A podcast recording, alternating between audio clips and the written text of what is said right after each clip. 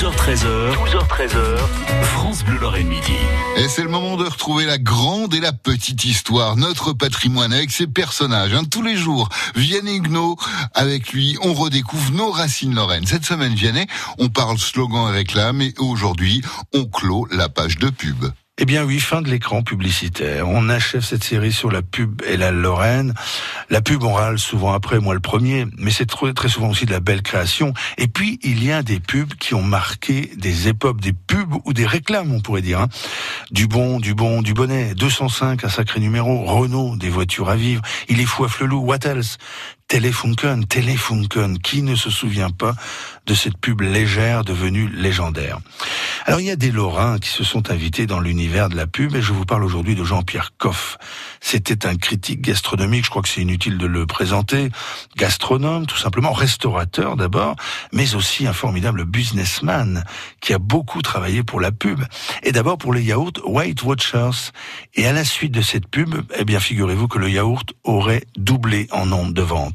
Alors Jean-Pierre Coff a aussi vanté les mérites des cafés Lobodis, Lobodis 100% délices.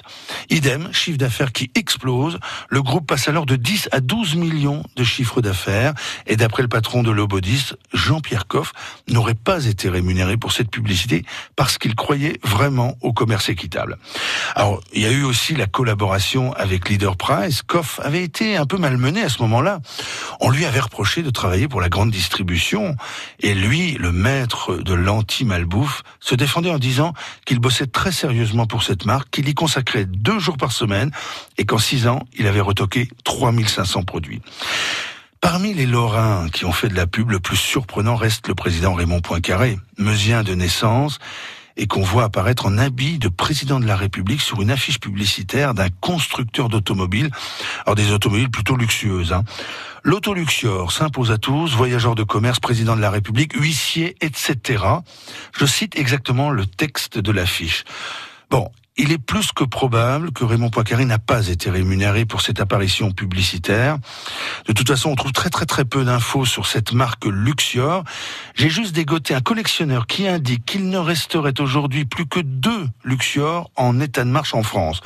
En tout cas, rémunéré ou pas, un président qui glisserait aujourd'hui sur ce terrain de la pub serait illico au cœur d'un incendie sur les réseaux sociaux alors que Poincaré, finalement, ne faisait peut-être que défendre l'industrie française. Petite précision pour finir, cette affiche, on la trouve au musée de Sampigny, c'est dans la Meuse, c'est un musée qui est installé dans l'ancienne résidence d'été du président point carré. Et je vous promets que c'est une excellente idée pour une balade de week-end. Ah, vous avez toujours de bonnes idées, Vianney, quand le week-end approche.